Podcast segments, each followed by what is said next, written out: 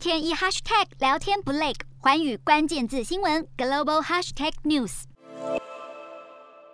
美国国家公路交通安全管理局三十一号要求电动车龙头特斯拉召回五万三千八百二十二辆车，囊括从 Model S、Model X、Model 3到 Model Y 等车款，被当局视为不符合交通法规要求，并可能构成安全风险。理由是美国的交通法规规定，在停止号之前就跟红灯一样，一定要完全停车之后才能够通行，而没有完全停车的车主会面临开罚。而特斯拉的自动驾驶辅助系统已经有超过六万辆车使用，但是去年十月中在测试版加入了新功能，让车辆可能只会自动滚动停车，也就是会踩刹车减速，但是不会完全停下来。而消息传出后，特斯拉执行长马斯克在推特表示，该功能没有安全问题，并且表示车子会减速，而如果明显感应到没有其他车辆与行人，就会继续前进。不过，特斯拉官方已经回应，将会因此停用滚动停车功能，而需要招修的车辆将以空中升级技术来更新软体，并且强调，截至一月二十七号，特斯拉并没有收到与这一项招修有关的保险理赔、碰撞、受伤或是死亡事故。